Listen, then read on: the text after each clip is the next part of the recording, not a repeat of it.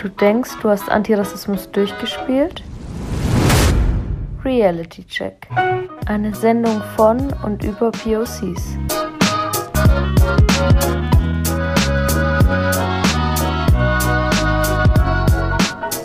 Jeden letzten Montag im Monat im Stoffwechsel bei Radio Z auf der 95.8. Oder auf Instagram at realitycheckchen.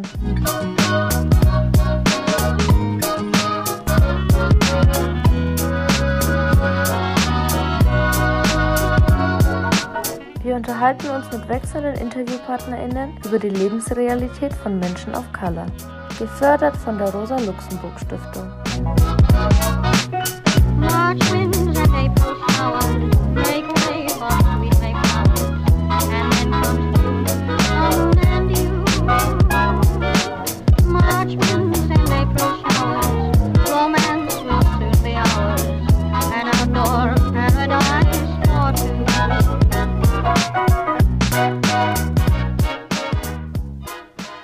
Willkommen bei Reality Check.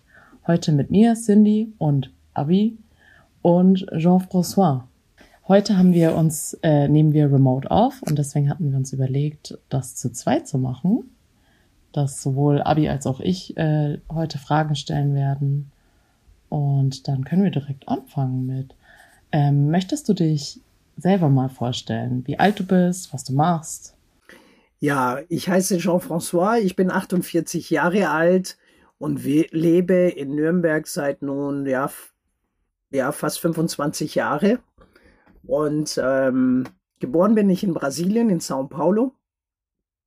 Habe einige Jahre dort verbracht. Dann sind wir als Familie nach Belgien gezogen, nach Brüssel, dann in, nach Bayern, nach München und zum Studium bin ich nach Nürnberg und seitdem lebe ich hier. Ich bin verheiratet mit einer deutschen Frau, die aus ähm, Hetzles kommt. Das ist ein kleiner Ort bei Forchheim, falls jemand von euch das nicht weiß. Und ähm, wir leben in Gostenhof in Nürnberg. Dort ähm, wohnen auch unsere Kinder mit uns zusammen. Wir haben drei Kinder. Spannend. Ähm, du bist in Brasilien äh, geboren, wohnst jetzt in Deutschland, bist in Bayern auch rumgekommen. Was ist denn Heimat oder Zuhause für dich? Das ist eine sehr spannende Frage, weil diese Frage ist mir schon oft gestellt worden. Und ähm, ja, da gibt es natürlich ganz viele Klischee-Antworten darauf. Ja, Heimat ist da, wo du gerade bist, wo du liebst und so. Ja, das ist alles sehr romantisch. Ähm, dann kann man natürlich auch darauf antworten, als Mensch, der so das ausstrahlt, was ich ausstrahle. Ich bin ein Weltbürger. Das kann man ja auch so. Er ist auch sehr, irgendwann mal merkt man ja so im Alter, ja mit 48, glaubt man nicht mehr so dran an Weltbürger oder da, wo du her bist, sondern tatsächlich ähm, ist Heimat das, was mich sozialisiert hat. Und ich bezeichne mich als Third Culture Kid, als Global Nomad. Third Culture Kid. Third Culture Kid. Geil. Drittkulturmensch.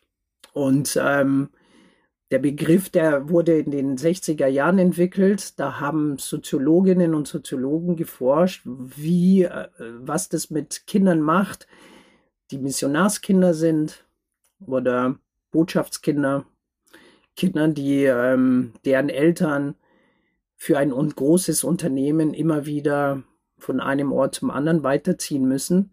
Also Kinder, die immer ankommen, um wieder zu gehen. Und ähm, die These war, dass diese Kinder anders sozialisiert werden, dass sie eine andere psychologische Struktur entwickeln, ähnlich wie Nomaden, moderne Nomaden, die zwar in einer festen Struktur, ähm, familiären Struktur aufwachsen, aber immer an einem anderen Ort. Und ja, das entspricht mir am meisten, weil ich in 18 Schulen war. Ich habe in vielen, vielen Orten gelebt Und bis zu meinem 18. Lebensjahr war ich nicht mehr als zwei, drei Jahren an einem bestimmten Ort. Und für mich ist der Begriff Heimat eben sehr stark mit ein Wandern, ein Weiterziehen verbunden. Damit hast du jetzt quasi schon unsere nächste Frage beantwortet nach deinen, den Bezeichnungen, die du für dich verwendest. Aber ähm, das heißt, du bist irgendwie aufgewachsen zwischen dieser brasilianischen, belgischen und deutschen Kultur. Aber wir haben ja im Vorgespräch, hast du mir schon erzählt, dass du auch zwischen ähm, weiß und schwarz aufgewachsen bist. Das ist ja dann nochmal ein Faktor, der da dazukommt. Also deine Mutter ist schwarz, dein Vater ist weiß, oder habe ich das richtig verstanden? Na, meine, nee? meine, meine Mutter versucht nicht schwarz zu sein. wie viele Brasilianerinnen und Brasilianer es auch tun. Also meine Urgroßmutter war versklavt. Noch versklavt. Und ich glaube, anders als in, äh, den Vereinigten Staaten war das möglich, ähm, in Brasilien auch eine Sklavin zu heiraten. Ich weiß nicht, ob Frauen auch Sklaven geheiratet haben. Ich glaube eher, wenn, dann war es andersrum.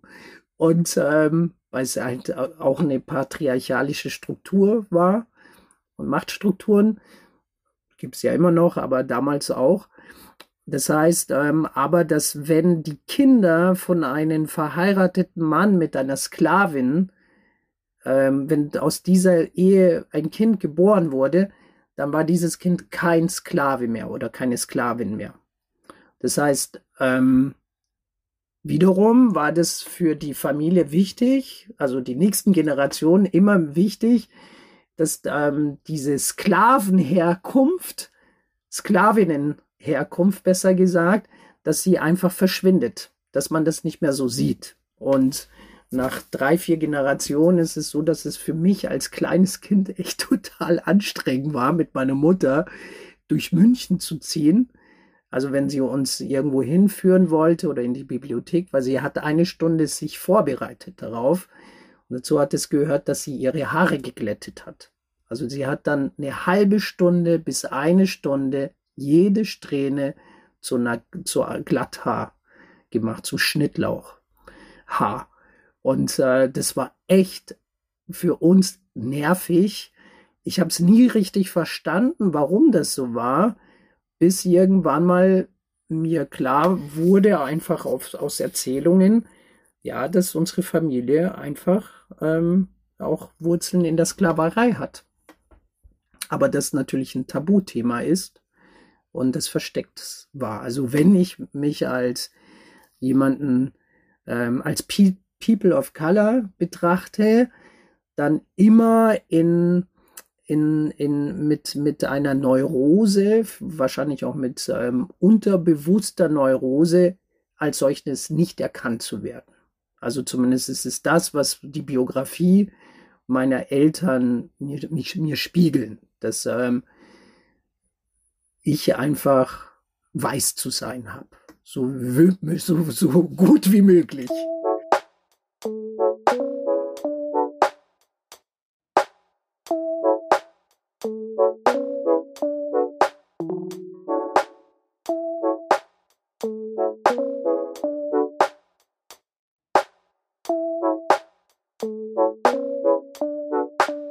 Ähm, wenn in deiner Familie nicht drüber gesprochen wurde, wann hast du das erste Mal dich so mit Identität beschäftigt oder wie hast du diese dir so deine Familiengeschichte erschlossen, wenn keiner drüber geredet hat? Das ist eine große Frage, weil ich glaube, als Dreijähriger habe ich mich auch schon mich mit meiner kulturellen Identität befasst, aber anders als ähm, als mit 10 und auch nochmal mit 25 und nochmal anders, wenn man selber Kinder hat. Ja, ich habe blonde Kinder. das ist so.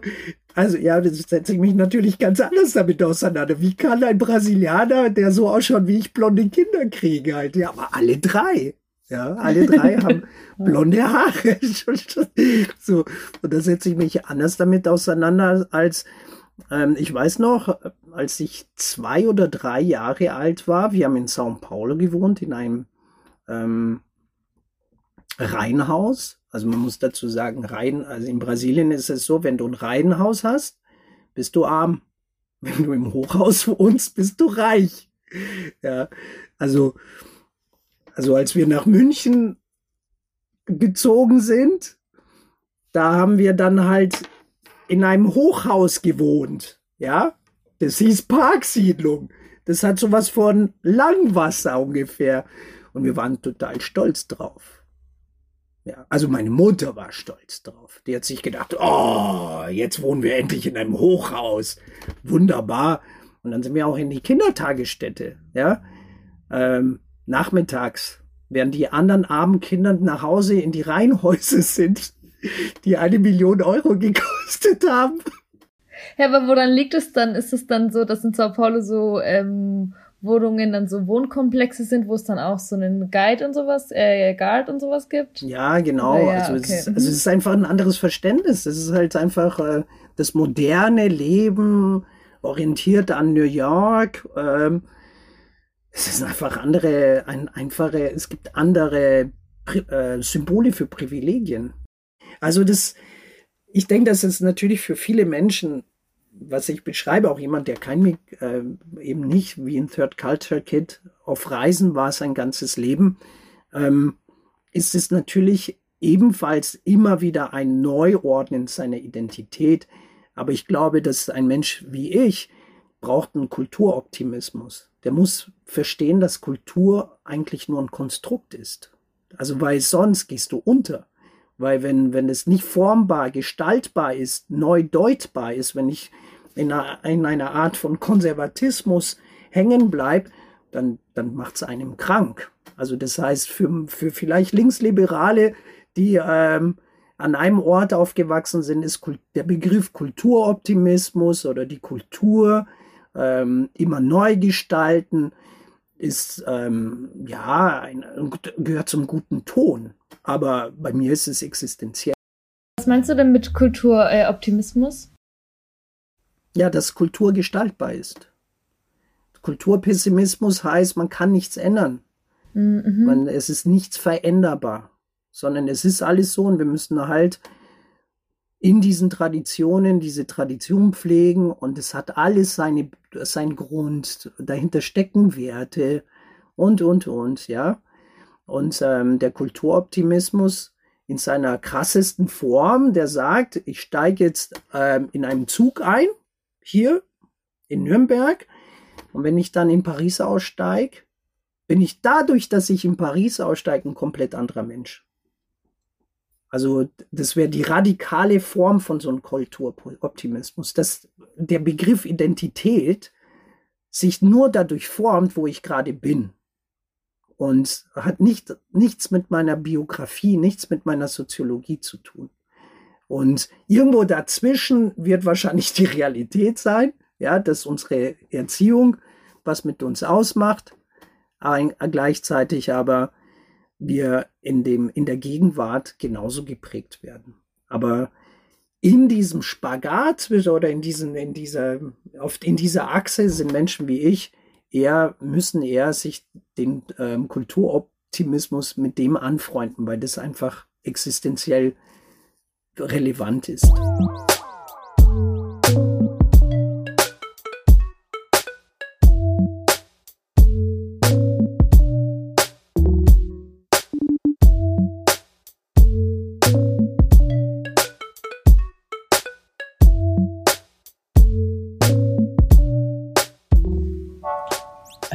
Jetzt gleich so tief eingestiegen. Ähm, ich glaube, du hast noch gar nicht erzählt, was du eigentlich machst, beruflich.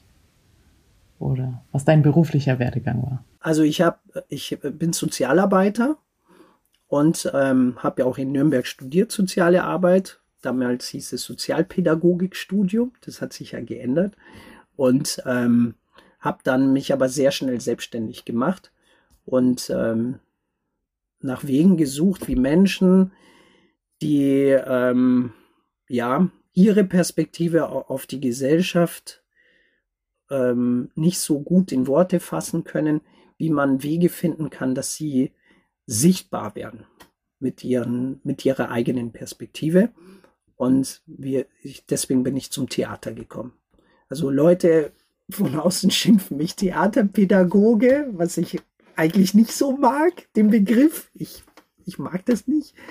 Ähm, Wieso? Weil meine Perspektive war immer, dass Theater ein Medium sein kann, um Geschichten zu erzählen, wo es dann auch keine Anwaltschaft mehr gibt, weil die soziale Arbeit und auch unsere Gesellschaft immer Wege sucht, der Anwaltschaft, um Menschen zu unterstützen, dass auch sie weiterkommen in der Gesellschaft. Aber diese Anwaltschaft ist nicht gerade emanzipatorisch in vieler Hinsicht, sondern viel besser ist es, wenn man die Leute selber zu Wort kommen lässt und sie befähigt, sich selber sichtbarer zu machen. Ja, und ähm, jetzt reise ich durch Bayern. Jede Woche inszeniere ich aus dem Torwagen, aus dem Pausenhof und arbeite sehr viel mit der Zielgruppe Kinder, Jugendliche und Familien und deren Themen. Ja, deswegen heute auch unser Remote-Interview, zu dem du äh, zugestimmt hast. Und das ist total schön, dass du da trotzdem Zeit gefunden hast für uns. Äh, vielleicht kannst du auch mal kurz das Projekt beschreiben, das du jetzt gerade machst, also womit du jetzt gerade unterwegs bist. Ich bin jetzt auf Nazi-Ärger-Tour und äh, inszeniere an einer Mittelschule hier in Selb ähm, ein Theaterstück, wie subversive Jugendarbeit rechts, Rechtsextremer äh, funktioniert. Also wie Rechtsradikale durch subtile Formen der Jugendarbeit junge Menschen für sich gewinnen.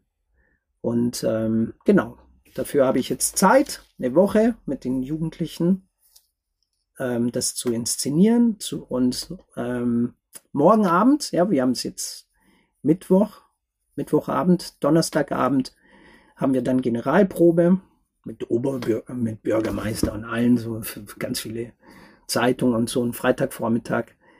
Und das ist das auch wirklich schön, präsentieren die Jugendlichen das vor ihrer Peer Group. Ähm, wie vermittelst du das an Jugendliche? Also benutze dann auch so Wörter wie subversiv. Verstehen die das? Nein, äh, sie verstehen es natürlich so nicht. Ähm, also ich, das ist halt das Lernziel halt, das pädagogische Lernziel, aber es muss natürlich in einer Geschichte runtergebrochen werden.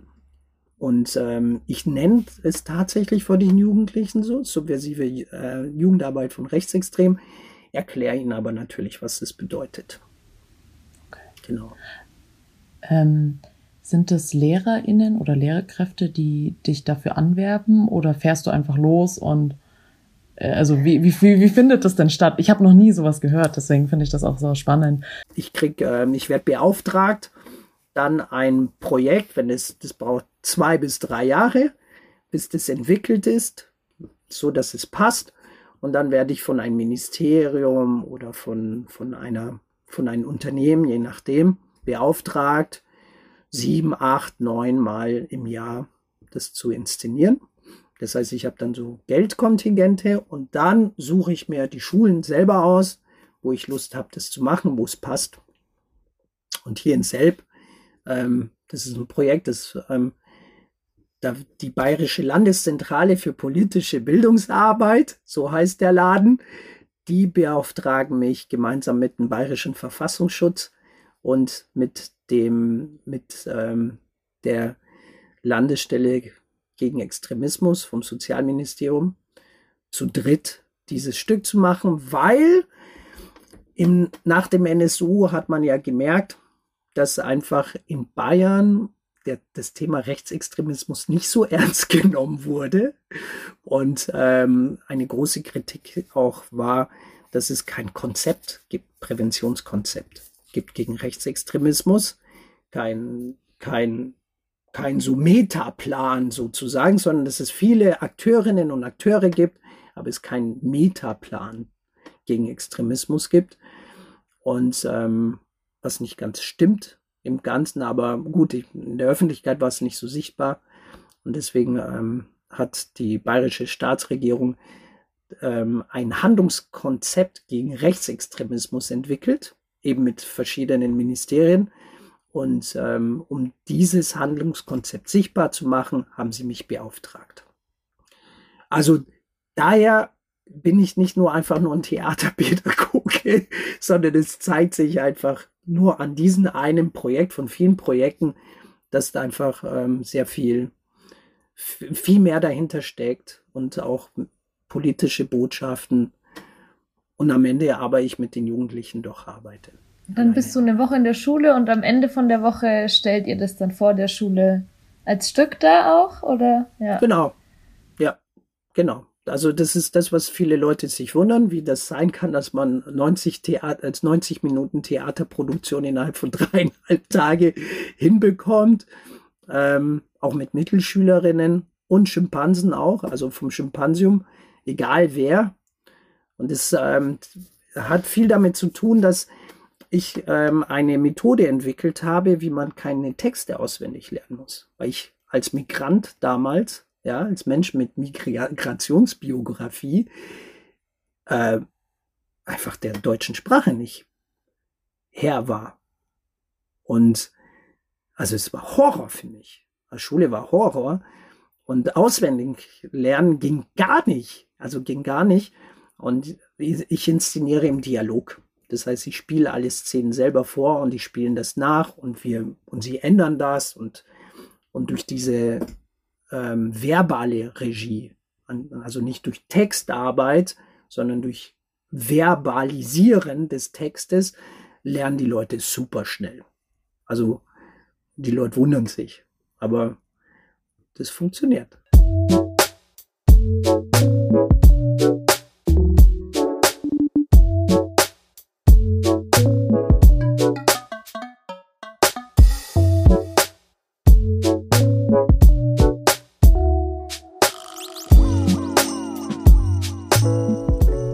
Ähm, eben apropos Dialog, wie war das denn dann? Du bist ja irgendwie zwischen einigen Sprachen aufgewachsen. Also, ähm, welche sprichst du heute noch und äh, wie war das dann bei dir zu Hause? Welche Sprache habt ihr da gesprochen? Ja, ja. Also ich, ich bis zum fünften Lebensjahr aber ich, habe ich Portugiesisch gesprochen, brasilianisches Portugiesisch, Portugiesisch, ein bisschen anders als Portugiesisch, europäisches Portugiesisch, und dann ähm, Französisch, weil wir in Brüssel gelebt haben, einige Zeit, an, auch an verschiedenen Orten gelebt haben in Belgien und dann Deutsch. Und ähm, zu Hause sprechen wir Deutsch und Französisch.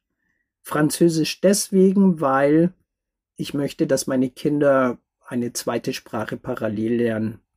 Also unsere Hauptsprache in der Familie ist Deutsch, aber wenn ich mit den Kindern spreche im Alltag, dann spreche ich mit ihnen in Französisch. In, deinem, in deiner Kindheit, in deinem Elternhaus? In meinem Elternhaus ist es so, dass meine Eltern sehr strikt mit uns versucht haben, in Deutsch zu sprechen, auch wenn sie es nicht so gut konnten. Wir waren auch nicht in einem brasilianischen Kulturverein, wir waren auch nicht in einem französischen oder gar belgischen Kulturverein, sondern sie haben gedacht, ja, wenn, wenn wir hier in Deutschland Fuß fassen müssen, dann müssen wir alle die deutsche Sprache lernen, außer wenn sie geschimpft haben. Meine Mutter hat mich dann auf Portugiesisch angeschnauzt und mein Vater, ähm, ja, nee, der hat auch sogar in Deutsch mit mir geschimpft. Das war ihm wichtig. Also Deutsch, glaub, Deutsch, das ist Deutsch. So die Angst ja. von Eltern, dass die Kinder ausgeschlossen werden aufgrund von Sprache. Nein, das wurde auch ganz lang empfohlen, dass man mit ja. den Kindern auf keinen Fall was anderes als Deutsch sprechen soll. Nicht, dass die noch ganz verwirrt sind, aber ja, hm. das ist zum Glück überholt, diese pädagogische Ansicht, aber. Glaubst du, du wärst unpolitischer? Wärst du in einem Land geboren, weiß, äh, in einer Gegend sozialisiert worden? Hm. Also ich denke, dass wir alle politische Wesen sind, ist uns klar. Die, was du fragst, ist natürlich, ob, ob man sich auch engagiert, politisch engagiert oder sich bewusst mit, mit Prozessen auseinandersetzen und so. Ja, ich glaube, ich muss dir da recht geben. Also ich kann nicht anders, als mich politisch zu engagieren, weil ich die ganze Zeit äh, von einer Erosion bedroht bin eine Alltagserosion.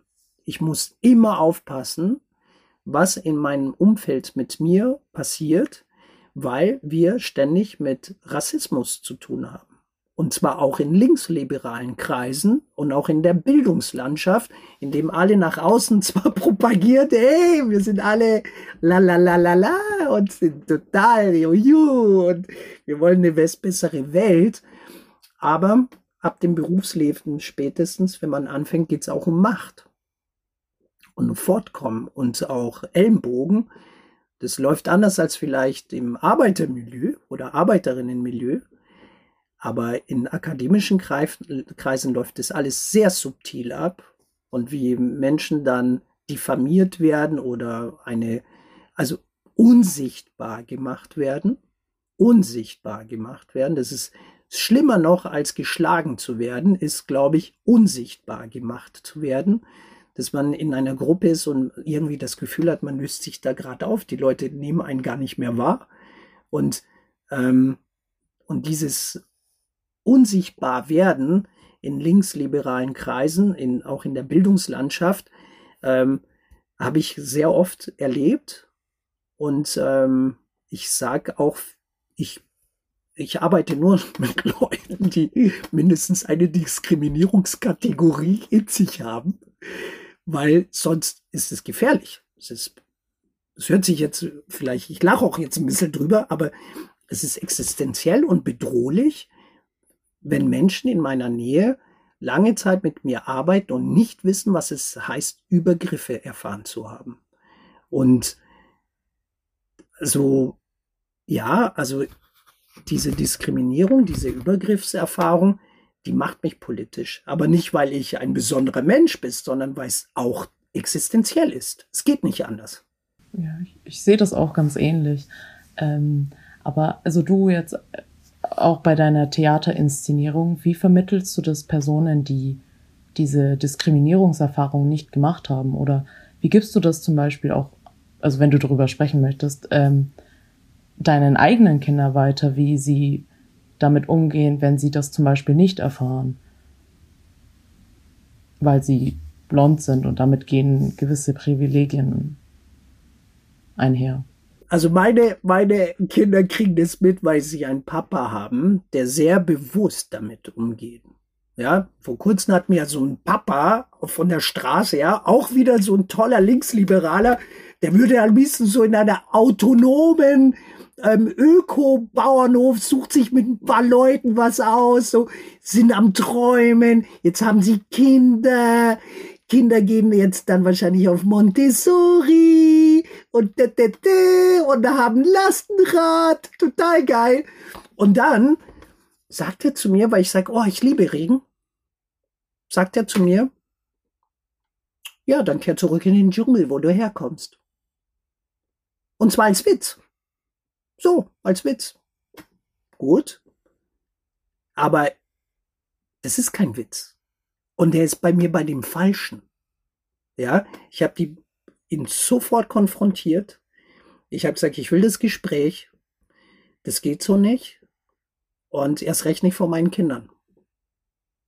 Ja, weil die Erfahrung ist, wenn, wenn man als Papa oder Mama eine Übergriffserfahrung hat und Kinder das erleben, muss man schon wegen den es für die Kinder machen, zu zeigen, dass das nicht geht. Weil sonst verlieren die Kinder Respekt vor dir und somit vor sich selbst. Ja, weil sie einfach anders lernen. Sie lernen über Beobachtung. Und das, was man mit meinem Papa oder Mama machen kann, meiner Mama machen kann, kann man dann auch mit mir machen.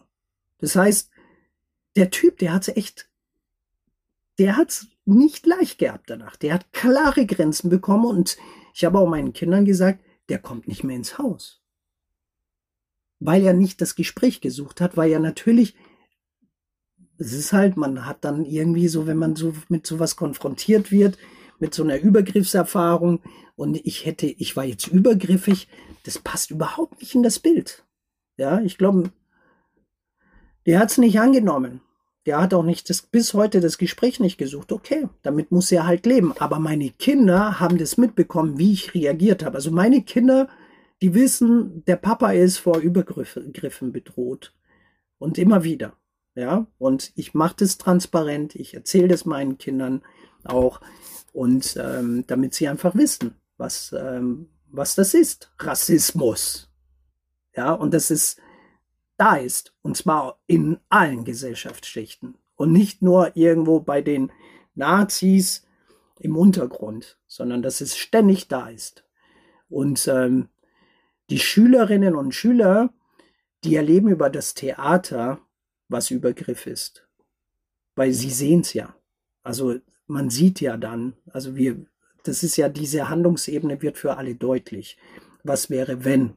Und ich glaube, dass Theater da ein sehr gutes Medium ist, um abstrakte Themen oder Sachen, die ich nicht in meiner Lebenswelt in der Art und Weise erlebt habe, wie ich, äh, wenn es gut reflektiert ist, wie ich das für mich auch entdecken kann, ohne es selbst erlebt zu haben.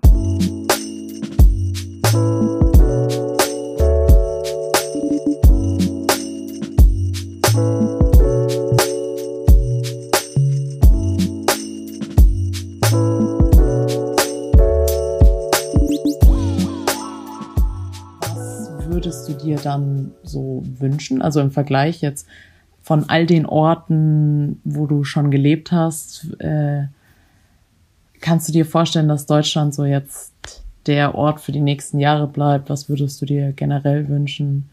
Wo sollten sich die Deutschen ähm, noch eine Scheibe abschneiden? Ja, das sind zwei Fragen. Ne? Die eine Frage ist, ähm, wo ich, ob ich mir vorstellen könnte, in Deutschland zu leben, immer. Die Erfahrung, die ich gemacht habe, ist ähm, grauenhaft eine neue Sprache zu lernen. Und zwar auf Niveau, das ich dann auch tatsächlich in, die, in der Gesellschaft gestalten kann. Und deswegen werde ich in Deutschland bleiben. Ich werde hier bleiben ich möchte nicht noch eine zweite Sprache. Wenn ich nochmal ausziehen muss, aus die, dann ähm, weil ich gezwungen werde. Aber ich werde, ich bin nicht so der Typ, der sagt, okay, ich könnte mir vorstellen, wieder nach Brasilien zu, zu, zu gehen und zu, zu leben. Bei Sprache was total Wichtiges ist. Und wenn du die Sprache nicht richtig verstehst, dann ähm, wirst du in, ich glaube, überall auf der Welt wirst du nie richtig ähm, als gleichwertig behandelt. Sprache ist der Schlüssel, um in einer Gesellschaft anzukommen. Und deswegen, das ist der einzige Grund, warum ich sage, also in Deutschland, vielleicht könnte ich mir vorstellen, in die Schweiz zu ziehen, aber das ist mir, äh, Schweiz, puh. Und Österreich, ich glaube, in der Österreich sind die Alliierten noch nicht angekommen. Ich, das ist, glaube ich, Österreich ist noch mal ein bisschen auch noch krasser rassistisch noch drauf oder so. Und Schweiz ist äh, doch sehr eng. Aber ich glaube, ich würde hier in Deutschland bleiben wollen. Und für mich ist Nürnberg eine super Stadt. Ich habe in München gelebt und habe, äh, mein Lehrer hat damals mir gesagt, okay, wenn, wenn aus dir was werden willst, will, dann zieh aus München raus. Das ist wichtig, ja, weil du da keinen Spielraum hast, weil es einfach sehr teuer ist. Die Leute sehr, sehr angespannt sind. Und Berlin ist sicherlich interessant, aber es gibt noch eine viel tollere Stadt und das ist Nürnberg. Und er hat es dann gut erklärt. Er hat erklärt, dass hier einfach die Stadt etwas kleiner ist, dass man mit dem Fahrrad unterwegs sein kann, wenn man will, dass es viele Kultureinrichtungen gibt ähm, und sehr, sehr viele soziokulturelle Einrichtungen. Dass es eine der Städte ist, die das echt konsequent durchgezogen hat, dass es Kulturläden gibt, dass ähm, Diversität gepflegt wird, kulturpolitisch gepflegt wird. Und natürlich gab es damals noch das KOM. Ja, also das war ja das Kulturzentrum schlechthin. E-Werk ist auch sehr spannend. Und deswegen bin ich nach Nürnberg. Und ähm, ja, dann hier hängen geblieben. Also Nürnberg ist meine Wahlheimat. Und ich liebe diese Stadt. Auch wenn manche Sachen scheiße sind. Was ich mir für Deutschland wünsche, ich wünsche mir für Deutschland nichts. Also Deutschland hat, äh, ich wünsche mir was für die Welt. Ich wünsche mir nicht was für Nür äh, äh, Deutschland. Deutschland hat genug. Ähm, ich wünsche mir eher, wenn das Deutschland aufhört, seine Privilegien vor sich herzutragen.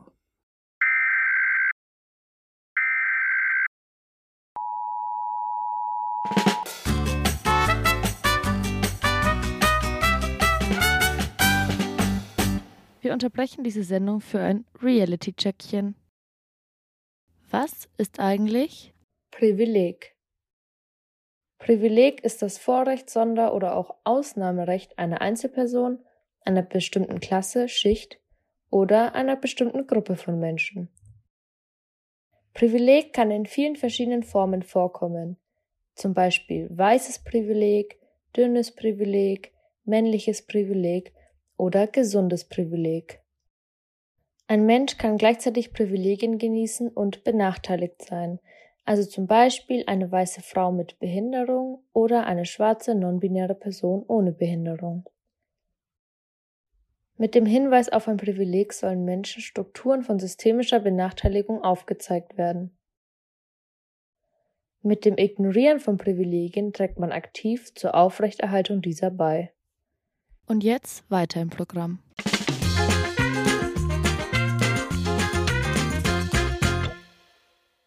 Und dass wir einfach lernen müssen, und zwar alle miteinander, Privilegien abzugeben. Und das ist nicht nur ein politischer Weg, das ist ein spiritueller Weg. Dass wir den Mut haben, unsere Standards zu senken, dass wir den Mut haben, unsere Privilegien aufzugeben, damit es auf der Welt besser wird. Und das wünsche ich mir, wenn für Deutschland, dass wir einfach mit weniger klarkommen und den Mut haben, auch zu echt zu teilen und nicht so zu tun, als ob wir teilen. Und das bedeutet Privilegien freiwillig abgeben. Und das ist hart. Was heißt es für uns, jeden einzelnen Privilegien abzugeben? So auf einer politischen Ebene können wir ja gut reden oder so, aber was heißt es? Mit weniger auskommen. Da kann sich wahrscheinlich jeder und jeder auch mal an die eigene Nase fassen und überlegen, was Ich das, auch, ja. Ja, Ja. was das irgendwie Fall, heißen kann. Ne?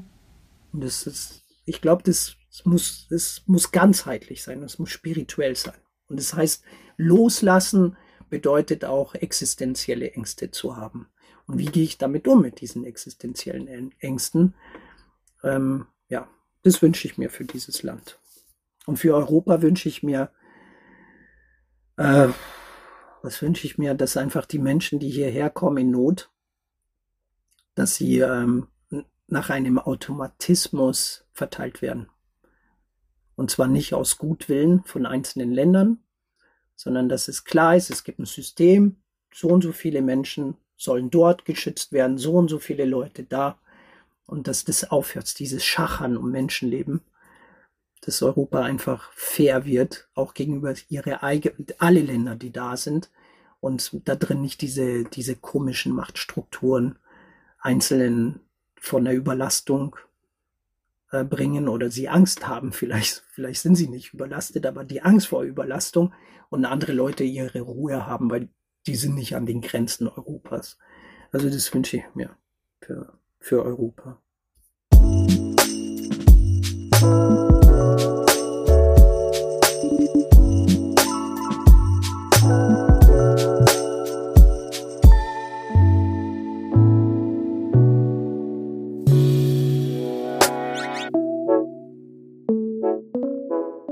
Jetzt hast du ja gerade schon so ein schönes äh, Liebeslied auf Nürnberg gesungen. Und äh, du bist ja, also wenn du nicht gerade 30 ähm, Wochen im Jahr unterwegs in deinem Bus bist, bist du ja auch in der Nordkurve aktiv. Ne? Vielleicht kannst du ja auch nochmal kurz vorstellen, was ihr da macht und was genau die Nordkurve ist.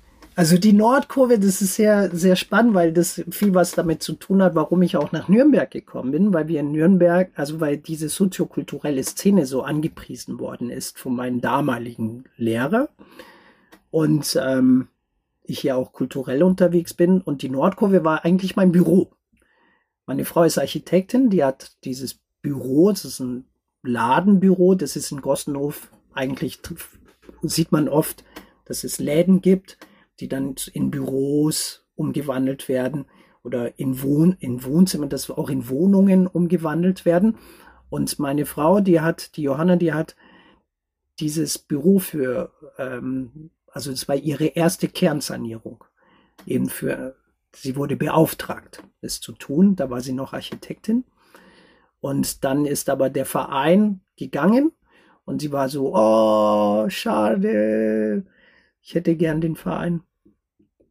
also die Räume behalten und dann sind wir, bin ich da in dieses Büro eingestiegen und danach ähm, es, es hat sich halt gezeigt, dass es eine Fehlinvestition war, weil ich im Wohnwagen arbeite.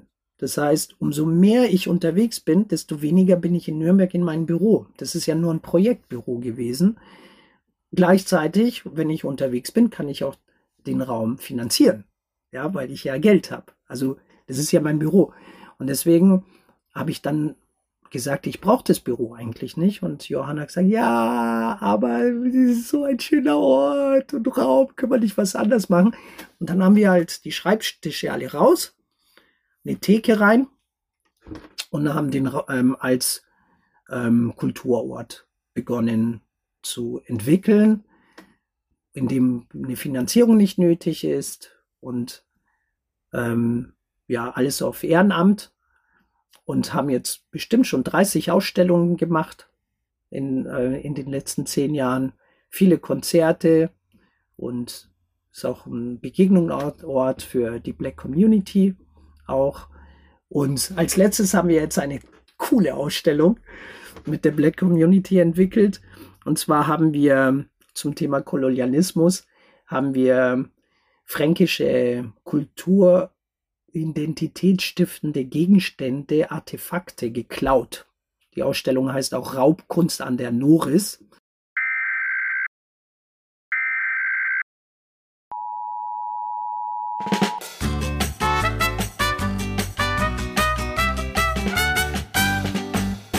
Wir unterbrechen diese Sendung für ein Reality-Checkchen. Was ist eigentlich Raubkunst? Der Begriff koloniale Raubkunst beschreibt Kunstwerke, die unter anderem in der Kolonialzeit aus ihren ursprünglichen Ländern in Afrika oder Asien mitgenommen wurden und heute noch in westlichen Ländern aufbewahrt und ausgestellt werden. Außerdem wird der Begriff Raubkunst auch oft im Kontext der NS-Zeit verwendet. Manche dieser Kunstwerke wurden offiziell gestohlen, andere wurden Kolonialherrschenden angeblich geschenkt. Man kann aber bei einer so ungerechten Verteilung von Macht und Gewalt wie in der Kolonialzeit nur eingeschränkt von Geschenken reden. Viele Kunstwerke stehen auch heute noch in westlichen Museen und die Debatten um eine Rückgabe ziehen sich oft jahrelang oder kommen gar nicht erst zustande.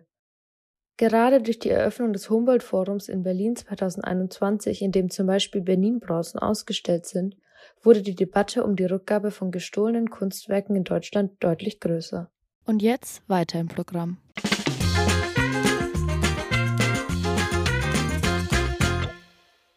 Das heißt, wir haben als Verein haben wir ähm, 20 Institutionen gefragt, ob wir sie beklauen dürfen.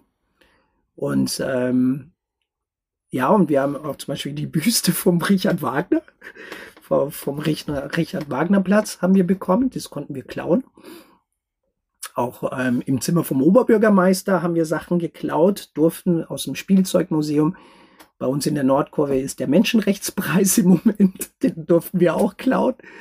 Wir haben diese ganzen Gegenstände haben wir ausgestellt und ähm, Vanessa und Akim, die haben einfach das umgedeutet. Diese Gegenstände so gedeutet, wie damals vielleicht ähm, Ethnologen oder Anthroposophen und Sophinnen in Afrika ähm, die Kultur diffamiert haben, weil sie einfach mit einer Arroganz auf, auf bestimmte Kulturtechniken geschaut haben, bis hin, dass auch diese Gegenstände ja auch geklaut wurden oder halb geschenkt wurde, unter Todesstrafe geschenkt wurden. Und ähm, wir haben es einfach, haben die Rollenumkehrung gemacht und haben gesagt, okay, wenn wir eine Ausstellung haben wir vom Mensch, der hat mal gesagt, dieser Menschenrechtspreis hat noch nie ein Franke bekommen, sondern nur Ausländer. er hat nicht die Unwahrheit gesagt, aber in, in der Induktion, also in der Intonation wird deutlich, was er damit sagt. Oder dass es kein Glück gibt in Franken. Also wir, wir haben die, die Franken total schlecht gemacht ja, Anthroposoph mit so, mit so einer pseudowissenschaftlichen Diskurs und man kann die, die Gegenstände sind, sind Texte dazu, die absurd sind.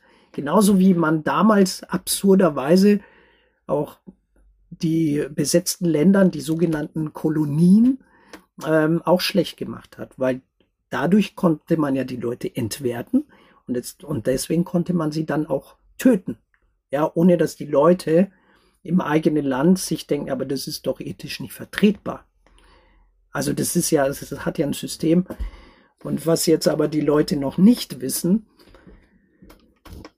wir sind das neue Humboldt-Forum. Wir werden die Dinger nicht mehr zurückgeben. Und sind jetzt im Diskurs mit den Institutionen, die müssen sie jetzt rechtfertigen, warum wir die Sachen zurückgeben sollen.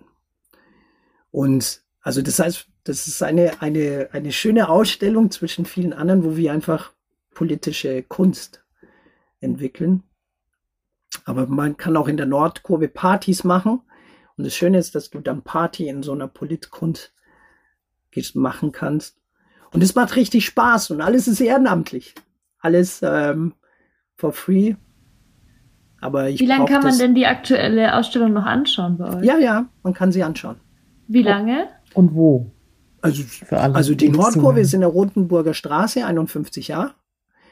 Und ähm, die, der Raum ist nicht, wir haben ja keine Öffnungszeiten, aber wer möchte, kann unter der E-Mail-Adresse info at nordkurve.info bitten und wir, und wir öffnen dann und Vanessa Akim, vielleicht auch ich, führen dann durch die Ausstellung. Und wie lange die Ausstellung noch da ist, hängt davon ab, ob die Rechtfertigungsschriften auch gut begründet sind. Weil wir haben ein, ähm, als KünstlerInnen-Kollektiv werden wir ein, ein Kuratoriums ähm, werden wir einführen mit Leute, vielen Leuten aus, aus der Black Community. Und die werden sich das genau anschauen und prüfen, ob beispielsweise, so wie das Humboldt-Forum es macht, ob die Sachen auch wirklich gut gelagert sind an den Orten, wo sie bisher waren. Ob sie vor Schaden äh, geschützt sind. Ne? Weil ist auch ein Narrativ, ja, man darf die Sachen nach Kongo nicht zurückgeben, weil die haben keine Klimaanlagen oder sowas. Ja. Das ist deren Besitz. Aber die tun so als, ja, aber wir können ja damit besser umgehen und so. Genau, und daher muss, muss, muss in diesen Rechtfertigungsschriften sein, zum Beispiel kann es sein, dass im Menschenrechtsbüro auch jemand von der AfD einfach mal eindringt und den Menschenrechtspreis zertrümmert? Haben Sie sich schon mal Gedanken darüber gemacht, wie können Sie garantieren, dass das nicht passiert? Oder die Richard Wagner Büste, wie, wie können Sie denn das sicherstellen, dass diese Büste nicht beschädigt wird auf dem Platz? Und solange Sie es nicht rechtfertigen können, be begründen können, dass die Sachen wirklich gut behandelt werden, kriegen Sie die nicht. Was natürlich Bullshit ist, ja. Aber es macht einfach den Diskurs klar, der jetzt mit dem Humboldt-Forum passiert, dass Menschen sich rechtfertigen müssen für, für, für, dafür, dass sie einfach ihre Sachen wieder zurückhaben wollen und auch ein Recht haben, sie zurückzuhaben. Ja, also je nachdem, wo man sich jetzt gerade diese Folge anhört, wird man entweder in den Show Notes oder auf Instagram ähm, in dem Beitrag zu der Folge äh, das auch nochmal finden, wo man euch findet. Und es gibt ja auch total einen coolen Film zu äh, der Ausstellungseröffnung mit Vanessa und Akim. Der ist auch super, den werde ich auch irgendwo verlinken, dass man sich den nochmal anschauen kann, weil das echt ein richtig cooles Projekt ist, das ihr da auf die Beine gestellt habt. Und ähm, ich werde mir auf jeden Fall auch die Ausstellung mal anschauen. Ich habe es noch nicht geschafft, aber ich habe eben diesen Film gesehen und finde es total cool, was ihr da macht. Also echt ein starkes Projekt, wichtiges Projekt auch und äh, umso toller, dass wir sowas auch bei uns in Nürnberg dann eben haben, bei einer Stadt, die sagt, sie ist irgendwie Stadt der Menschenrechte und ähm, ja doch auch ein historisch sehr trag, äh, sehr tragender Ort und genau, also wirklich ziemlich cool.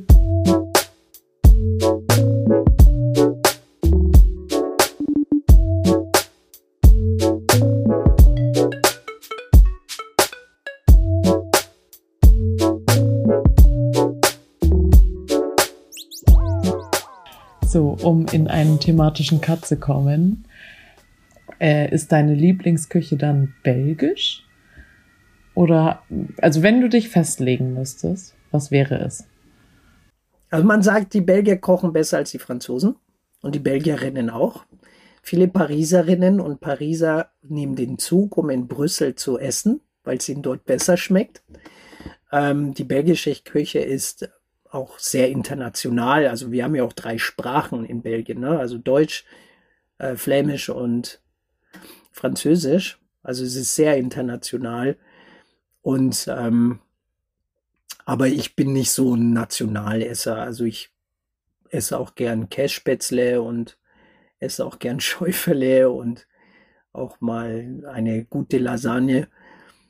Aber ähm, auf die Frage, was, was ich wirklich gerne esse, ist Dachtag. Und hast du ein Essen oder einen Geruch, der dich irgendwie so an deine Kindheit erinnert? Pommes. Mhm. Im Schwimmbad am besten. Ja, in Belgien, Belgien ähm, nennt man das auch nicht Pommes, sondern Fritten. Ne? Le Frites. Und ähm, ja, also das ist einfach Kindheit. Früher hat man sie mit Pferdefett gemacht. Echt? Mit Pferdefett? Wow. Pferdefett, ja. Die wurden in Pferde, äh, Pferdefett gebacken. Meine Oma machte die krassesten. Also die Wu- das war eine, eine, das war nix irgendwie Tiefkühlkacke oder so. Oder also es tut mir leid, ich, ich gönn dir deine Fritten im, im Schwimmbad, die sowas von trieft voller Fett sind, ja. Wahrscheinlich ziehst du kannst du dran ziehen und dann kommt das Fett raus. Aber gute Fritten werden blanchiert. Das heißt, die werden erst, also das sind ganz spezielle Kartoffeln, die dürfen nicht zu viel Zucker innen haben, weil sonst, sonst verbrennen die, weil der Zucker karamellisiert. Und die werden erstmal geschnitten, groß, und dann werden die getrocknet. Und dann werden sie erstmal blanchiert. Das, dadurch gehen die Poren der Haut der Kartoffeln gehen zu und das Fett kann nicht in die Fritten rein. Ja, das ist der Unterschied zwischen Fritten und dein Schwimmbad essen, das ich auch natürlich auch immer wieder mal esse. Und dann werden sie nochmal noch mal frittiert. Und dann braucht es natürlich eine Mayo-Soße dazu. Und dieser Duft, wenn die Oma, die Oma die Fritten gemacht haben, das war schon cool. Wenn der Goldfisch gestorben ist, kam er in die Suppe. Und als wir nach Deutschland sind, ist sie ähm, ausgerastet die ersten Male, weil wir natürlich dann auch angefangen haben, Deutsch zu sprechen. Und sagt ja, wir haben die Deutschen überlebt. Jetzt sprechen unsere Enkel, also ihre Enkel sprechen Deutsch. Es war nicht immer ganz lustig, ähm, alle vier Monate einen Goldfisch in der Suppe zu haben, aber die Fritten waren gut. Goldfisch in der Suppe, oh nein. Kriegsgeneration. Ja, klar. Da wurde jede, alles gegessen, Ja. alles. Auch der Goldfisch. Dann ganz ähm, zum Schluss, zum Abschluss, hast du irgendeine Empfehlung für unsere Hörerinnen und Hörer? Ähm, ein Buch, Film, Serie, Lied, was auch immer, Theaterstück. Theaterstück, was man irgendwie jetzt im Anschluss sich noch auf jegliche Art konsumieren kann, was gut noch zu unserer Folge und zum Gespräch mit dir passt. Ja, also von Simone de Beauvoir, Les Mandarins de Paris. Das ist ein Roman, in dem eine hochintelligente Frau den männlich toxischen linken Kreis nach dem Zweiten Weltkrieg auseinandernimmt. Und sprich Jean-Paul Sartre, Camus und alle auf eine sehr liebevolle Art und Weise, aber einfach alles, alles wirklich äh, transparent erklärt, wie der Haufen eigentlich nach dem Zweiten Weltkrieg war. Ähm, was Schein ist oder war oder die, das Dilemma, in dem die Linke war in Frankreich nach dem Zweiten Weltkrieg mit de Gaulle. Also sehr schön, also sehr schön. Was ist der Das, Titel auf ähm, Deutsch? Ähm, das heißt, ähm, Les Mandarins de Paris, die Mandarinen aus Paris. Les Mandarins de Paris. Ich glaube, der heißt auch so auf, ähm, auf Deutsch. Von Simone de Beauvoir. Ein dicker Schinken, in dem sie auch ihre sexuellen ähm, Eskapaden erklärt mit, oh, Cherie, Cherie, und im Nachhinein sich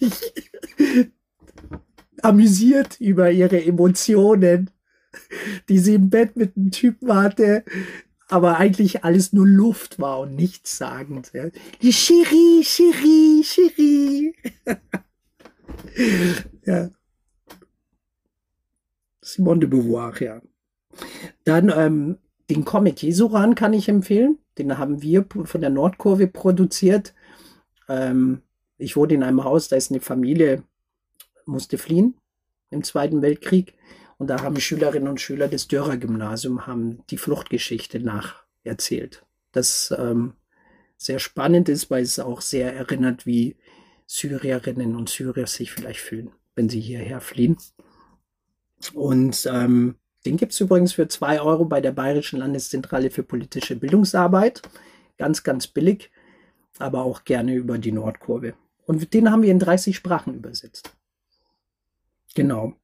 Und was ich empfehlen kann, ja, weil auch ist, ähm, ich bin ja ein belgo-brasilianischer Bayer, auch von in seiner Wahlheimat Nürnberg.